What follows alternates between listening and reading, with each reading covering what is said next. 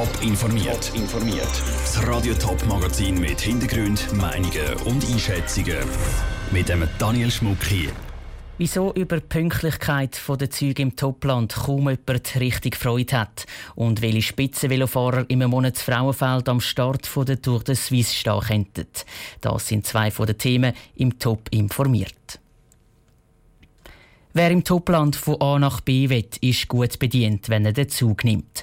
Acht von den zehn pünktlichsten Bahnhöfen in der Schweiz sind nämlich im Topland. Zum Beispiel Zerisau, Zwattwil oder Zbülach. Trotzdem machen die Befürworter vom ÖV in der Ostschweiz keine Luftsprünge. Sarah Frattaroli. Der nächste Zug von Wattwil auf St. Gallen fährt genau um 11.59 Uhr. Und die Chance, dass er wirklich genau dann fährt und keine Minute später, die stehen gut. Wattwil ist nämlich der pünktlichste Bahnhof der Schweiz.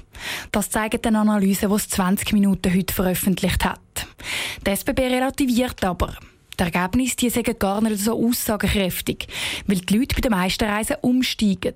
Und auch wenn der Zug von Wattwil her pünktlich fährt, heisst das noch nicht, dass der Anschluss zu St. Gallen gewährleistet ist, erklärt Reto Scherli von der SBB. Da wird kein Unterschied gemacht, ob ein Zug mit nur einer Handvoll Leuten um Mitternacht irgendwo unpünktlich ankommt oder ein vollbesetzter Zug in der Hauptverkehrszeit am Morgen oder Abend während der Pendler-Hauptverkehrszeiten. Und relevant für die Kunden ist ja eigentlich schlussendlich, ob ein Kunde seinen Anschluss auch verwünscht oder nicht. Genau diese Anschlüsse sind auch im Verkehrsclub von der Schweiz ein Dorn im Auge. Darum ist die Geschäftsführerin von der Sektion St. Gallen Appenzell beim VCS, der Christina Kappeler, trotz der guten Resultate von Wattwil oder Herisau nicht so richtig nach Jubeln zu Mut. Natürlich, die Pünktlichkeit ist etwas sehr Angenehmes oder, als Pendler, aber es nützt einem selber schlussendlich nichts, wenn man von einem kleinen Bahnhof herkommt, wo alles sehr pünktlich funktioniert, aber dort, wo man umsteigen muss, nachher die Verbindung nicht funktioniert. Oder? Wer nämlich den 1159 Zug ab Wattwil nimmt, der ist dann trotzdem erst kurz vor dem 2 am Zürich HB. Darum fordert der VCS, dass es zum Beispiel bessere Schnellzugverbindungen mit weniger Haltestellen zwischen St. Gallen und Zürich gibt. Und die SBB die hat tatsächlich grosse Pläne, um das Netz in der Grossregion Zürich bis weit in die Ostschweiz noch mehr auszubauen. Wattwil darf sich punkto Anschluss trotzdem keine grossen Hoffnungen machen. Bei der SBB hat nämlich der Ausbau von überlasteten Strecken Priorität, zum Beispiel rund um den Bahnhof Stadelhofen. Regionen, die heute schlecht angeschlossen sind, wie Wattwil, die haben dann höchstens zweite Priorität. Zara Frattaroli hat berichtet. Gut 30 Millionen Menschen schauen auf der ganzen Welt vor dem Fernsehen. Gut 1 Million schauen live an der Strecke und bis zu 100.000 Menschen werden am Startwochenende zu Frauenfeld erwartet. Das sind nur ein paar Zahlen zu der Tour de Suisse, dem viertgrößten Velorennen der Welt. In einem Monat geht zu Frauenfeld los.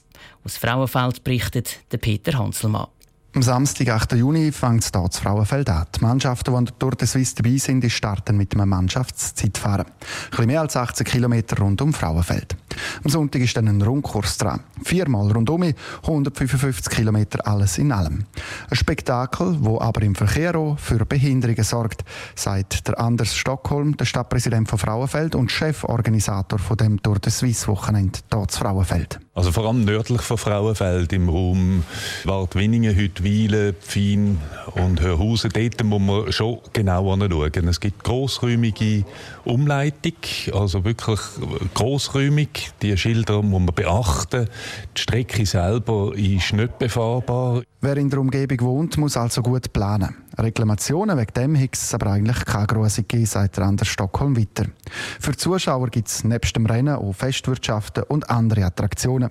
Und für die Sicherheit sei gesorgt. Am spektakulären Rennwochenende ins Frauenfeld stehe ich nicht mehr im Weg.